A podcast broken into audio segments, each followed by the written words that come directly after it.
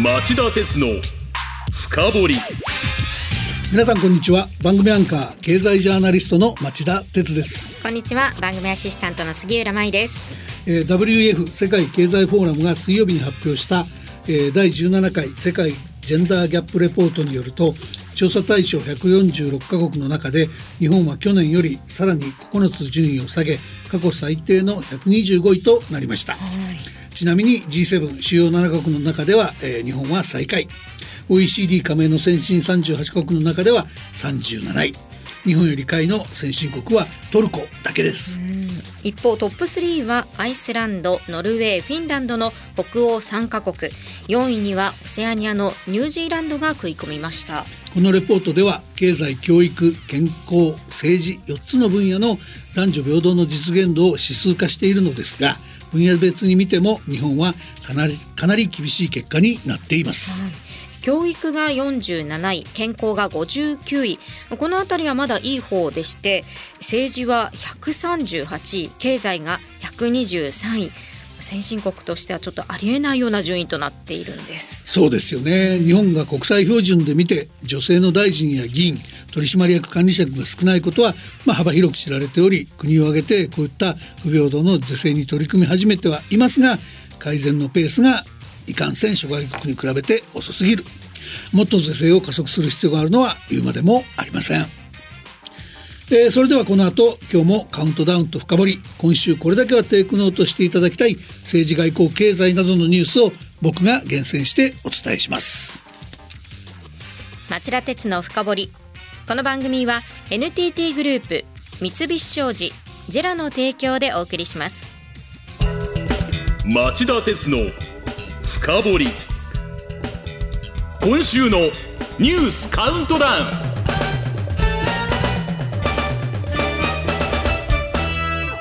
番組前半はニュースカウントダウン。まずは番外のニュースです。火曜日中国の景気回復ペースの鈍化に対応。中国人民銀行が10ヶ月ぶりに政策金利を引き下げ。アメリカの追加利上げ年内にあと2回は必要。市場の会議論を牽制か。パウエル FRB 議長が水曜日の議会証言で明言。旧村上ファンドの村上義明氏が関わる投資会社と対立していたコスモエネルギーホールディングス。昨日の株主総会で買収防衛策の発動と山田茂社長の取締役選任議案を強引に可決。それではニュースカウントダウン今週第5位のニュースからご紹介しましょう。2期連続の巨額赤字を計上したソフトバンクグループの孫社長水曜日の株主総会では AI などの仕込みに集中していると釈明。ソフトバンクグループの昨年度の連結決算は最終損益が9700飛び1億円の赤字となっており去年11月の決算会見の挨拶以来表舞台に出なくなっていた孫社長が株主総会でどんなことを語るのか注目を集めていました。年の株主総会は今今までにないユニークな傾向も出ていますので番組後半の深掘りのコーナーで町田さんにまとめてもらいます。はいそうしましょう。では次に行きましょう。4位のニュースはこれです。月曜日ヤマトホールディングスが日本郵政グループとの業務提携を発表。黒猫 DM 便や猫ポスの配達をすべて委託へ両社は残業規制の強化でトラックドライバーの不足が懸念される物流業界の2024年問題に対応したものとしています。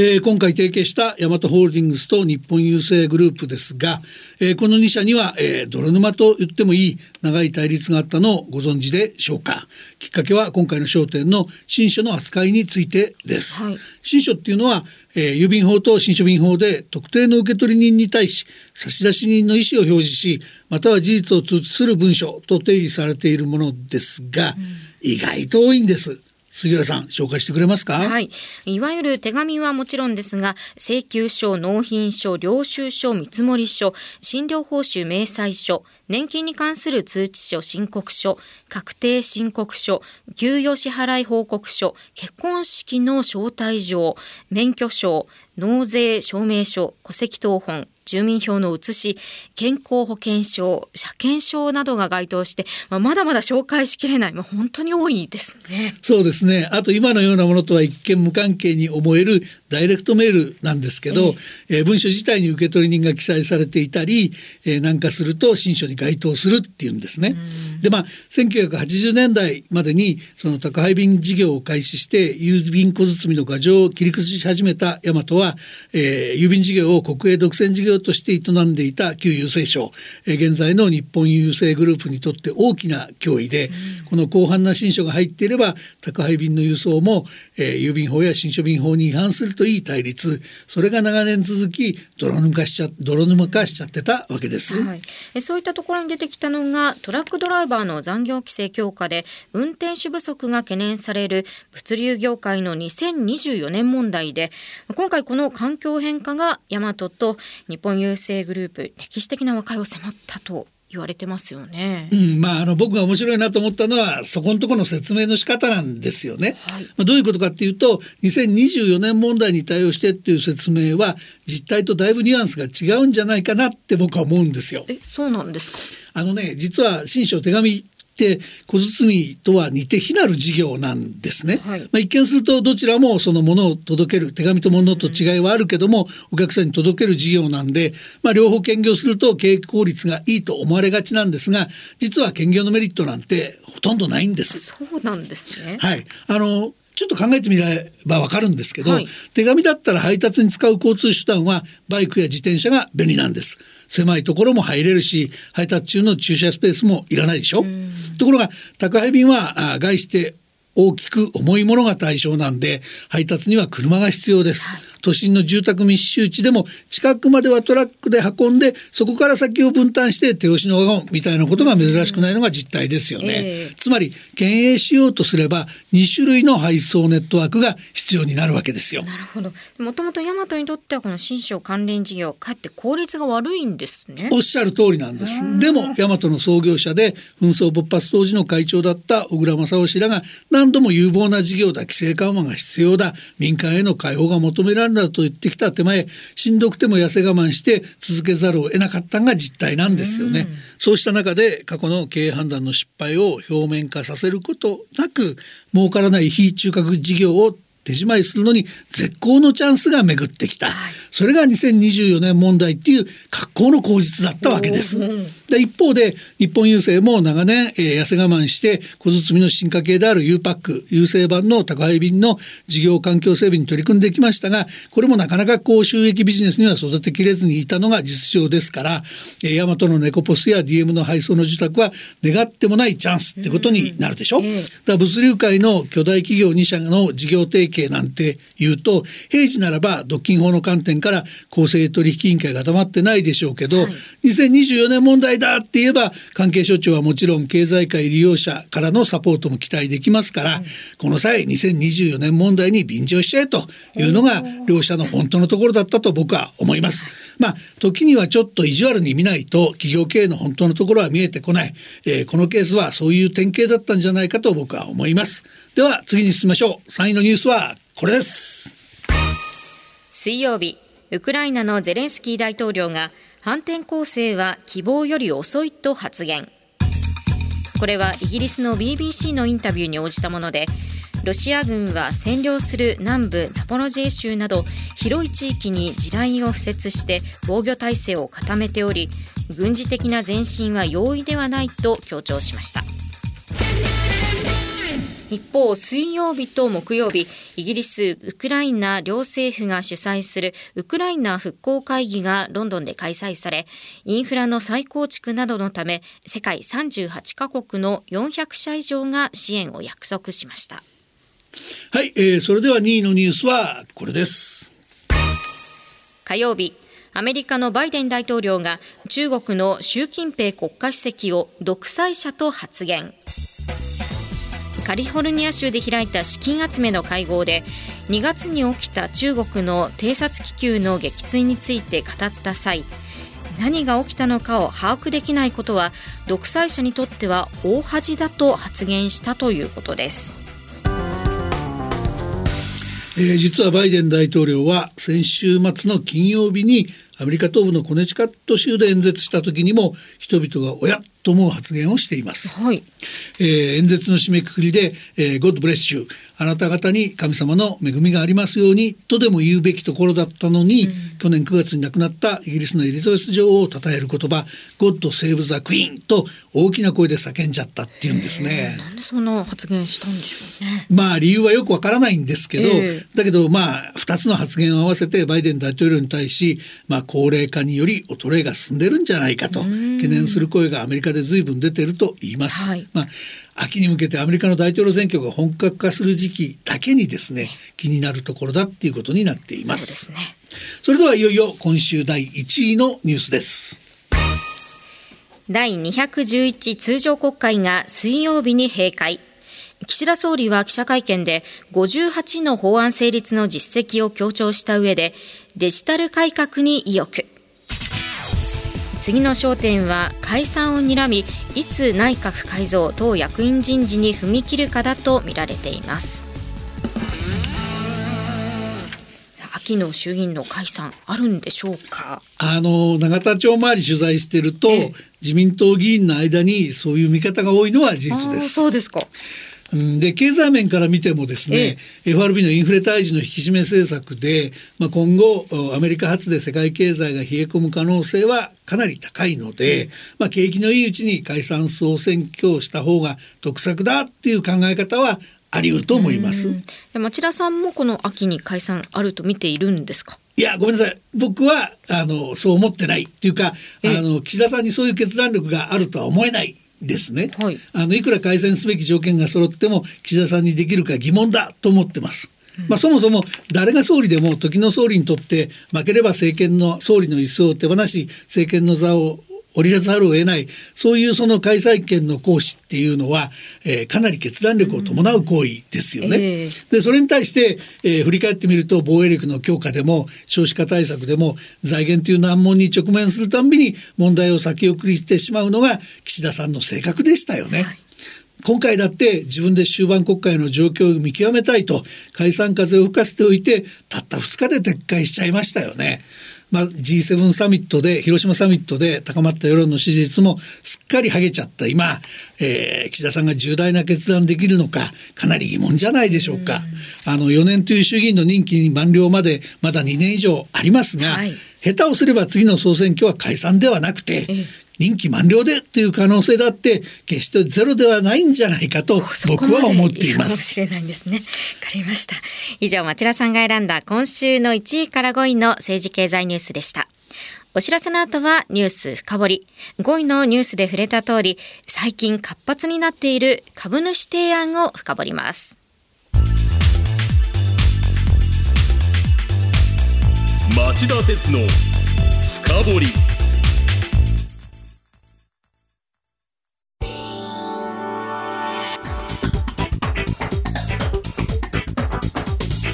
今日の深掘り。さて今日のテーマは？株主提案。今年も過去最高のラッシュに。機関投資家が賛成に回れば経営危機につながるケースも。えー、今月は3月期決算の上場企業およそ2300社の株主総会が集中していますで株主提案の件数は、えー、うなぎ登りで今月7日の時点ですでに昨年を上回ってしまいました。大和総研の集計によれば90社が348件の提案を受けておりこれは去年6月の実績である76社285議案を上回っています。つまり2年連続過去最高を更新するものとみられています。なぜこんなに株主提案が増えたんでしょうか、うん、あのやっぱ背景には東京証券取引所が今年の3月最上位と位置づけてるプライム市場に上場している企業でさえほぼ半数が自己資本利益率 ROE で8%未満、えー、PBR 株価純資産倍率で1倍割れといずれも非常に低い水準にあることを憂慮して、えー、各社に改善を求めたことがありますこの東証の要請が物言う株主アクティビストららの株主提案にお墨付きを与えた格好になってるわけですね。はい、でかつての株主提案って言えばまあ長い時間かけて上場企業が溜め込んだ内部留保を、えー、短期に増配などの形で、まあ、目先の株主還元に充てることを求めるものがすごく多かったわけですが、提案数が増えた結果今はその内容にも、えー、多少変化や多様化が見られます。はい、まあ、例えば取締役の入れ替えを求める提案は結構多いし、えー、中には脱炭素への取り組みの加速を促すような、えー、ちょっと見にはまともな提案も混じるようになってきました。また興味深いのはこれまでこういった会社の経営に関わる株主提案にはまず乗らなかった国内の金融機関系の機関投資家が賛同することが増えてきたことです。はい、えー、その結果経営者は従来とは比べ物にならないほどの緊張感を持って効率的で成長性のある経営の舵取りを迫られていると言えます。3月決算の会社で、まあ、最も大きな混乱を見せたのはエレベーター大手のフジテックのケースだと思いますので、はい、少しその例を話したいと思います。はい、お願いします。あのこの会社の取締役は現在8名いるんですが、そのうちの過半数を香港に本拠を置く、えー、投資ファンドオアシスマネジメント、つまり物言う株主側の人物が占めています。そこで創業家出身の元会長である内山隆和氏は、えー、一昨日開かれた定時株主総会で新たな社外取締役8人の選任を求める株主提案を出したんですが、まあ、多くの株主の賛同を得られずあえなく否決、うん、えー、逆に会社側が提案した取締役9人の選任議案が可決され物言う株主の影響下にある会社が、えー、さらに、えー、夫人を強固なものに固めるという結果になりました。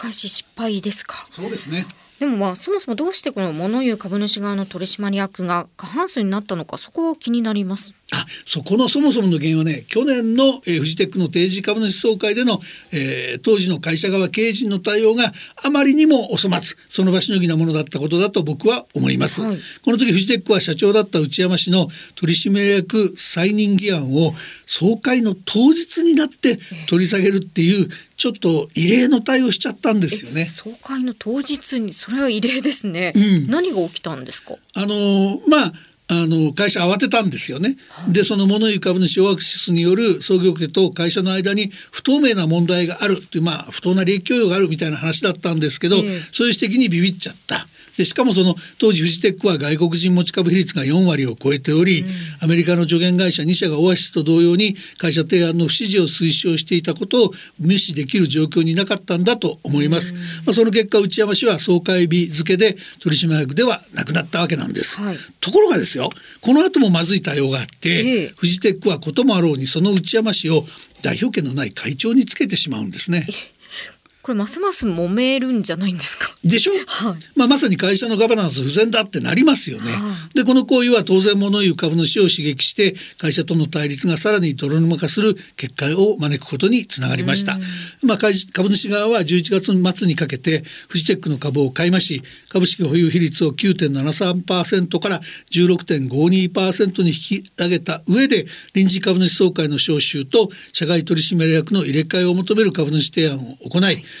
まあえー、その総会が今年2月24日に臨時株主総会として開かれるわけですがここでまた、えー、これまで創業家が大きな影響を与えてきたフジテックの旧体制の命脈は事実上月高に見えるような事態が起きたんですね。はい、あのまあオアシスが提案した5人の社外取締役の解任議案のうち取締役会議長など3人の解任が可決され、えー、逆に、えー、オアシスが新たに選任を求めた取締役6人のうち4人の選任が可決され、えー、一方でさらにその会社が提案してた2人の社外取締役の追加案は否決されてしまったんです。それからねこの時衝撃的だったのは、えあの大和アセットマネジメントなど国内の多くの運用会社が会社の提案に反対票を投じる一方で株主提案に賛成したことなんですよ。はい、え三井住友 DS アセットマネジメントは株主側の取締役の選任解任に関する全議案に賛成票を投じ日興アセットマネジメントも6人全員の選任に賛成したと報じられていますよね。まあそういうことなんです。はい、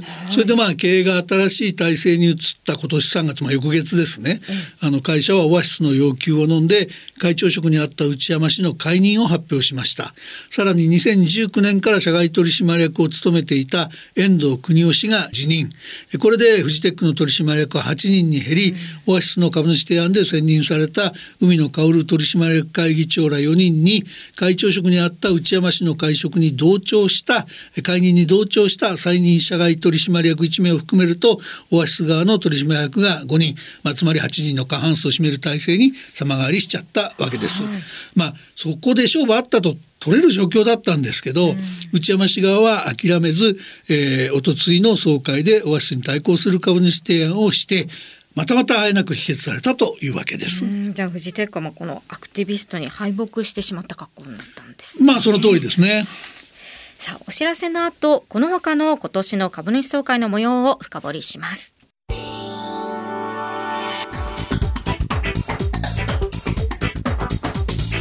今日の深掘り今日のニュース深掘りは株主提案今年も過去最高のラッシュに機関投資家が賛成に回れば経営危機につながるケースもと題してお送りしています。はいあのまあ他の上場企業の株主提案を見ていきたいんですが、ええ、やっぱ相変わらず目立つのは目先の株主還元を求める要求なんですよね。うんはい、まあ、例えば、えー、来週水曜日に株主総会を開催する大手ゼネコンの大林組はイギリスの投資ファンドシルチェスターインターナショナルインベスターズから1株につき12円の特別配当を求める株主提案を受けて取締役会としての反対意見を表明しています。うんまた火曜日に株主総会を開くセコムとハウス貯金グループ本社は、えー、揃ってアメリカの運用会社ロンシャン SICAV から株主還元のための自社株買いなど3つの提案をされてますが、えー、ハンデをしたように反対姿勢を鮮明にしています。はいあと、まあ、フジテックと同じように経営権をめぐる争いになっているのが同じく来週火曜日に、えー、株主総会を開く東洋建設のケースです。任天堂の関連会社、えー、山内ナンバー10ファミリーオフィスなど2社から取締役9人関西区1名の選任などを求める株主提案を受けてるんですがこれらの提案への反対意見を公表するとともに会社として、えー、別の11人の取締役2人の関西区の選任を求める議案を掲げて戦う構えを見せています。それから最近は気候変動対策の加速を求める株主提案というのも活発化しているんですよね。あそうですね三大メガバンクと東京電力ホールディングスはマーケットフォースなど内外の4つの環境団体から2050年のカーボンニュートラルと整合する投資計画の策定を求められやはり反対意見を表明してますね。これ株主提案増えていてもフジテックのような例外的なケースを除けば可決には至らないケースというのが多いですよね。そうですねまあその点に関連して言うとあのちょっとトヨタの話を最後にしておこうと思います。はい、あのトヨタ自動車は今月14日2300ある3月期決算上場会社のトップを切って株主総会を開いて、まあ、なんとか無事に今年4月に就任した佐藤浩二社長らを取締役に推す会社側提案の承認を取り付けることには成功したんです。ええ、ただですね会社側の提案を個別に見ていきますとそれほど安泰でもない気がしてくるようなものもあるんですね。え、例えば豊田昭夫会長の取締役の再任案は株主であるカルパスアメリカのカルパスカリフォルニア州職員退職年金基金などから反対を表明されていて、うん、結果として再任されたものの賛成が84.57%と去年の95.58%を大きく下回りました、えー、まあ、これ3月末のキャノンの株主総会での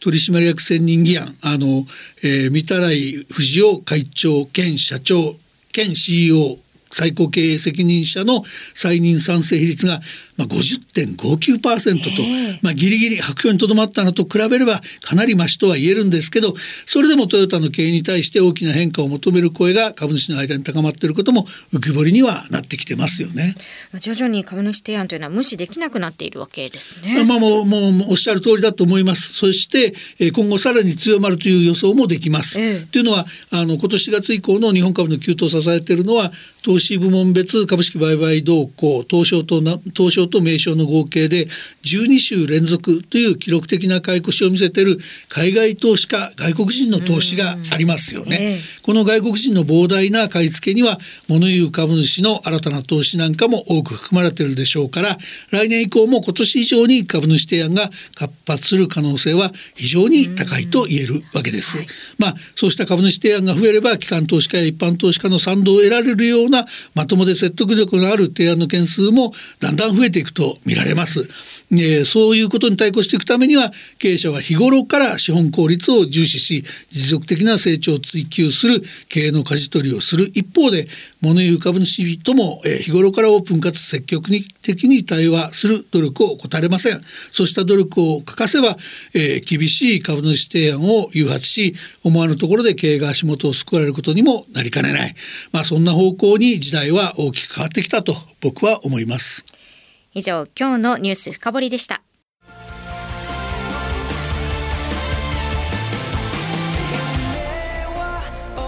本気で夢を追いかける時新しい一歩を踏み出す時大切なものを守りたい時誰も見たことがないものを作り出す時自分の限界に挑む時。絶対できないと思って始める人はいない。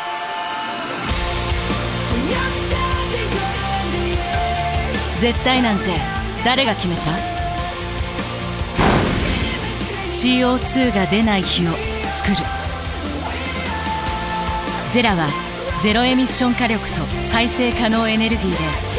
2050年 CO2 排出ゼロに挑戦します。発電の常識を変えてみせる。ジェラ町田鉄の深掘り。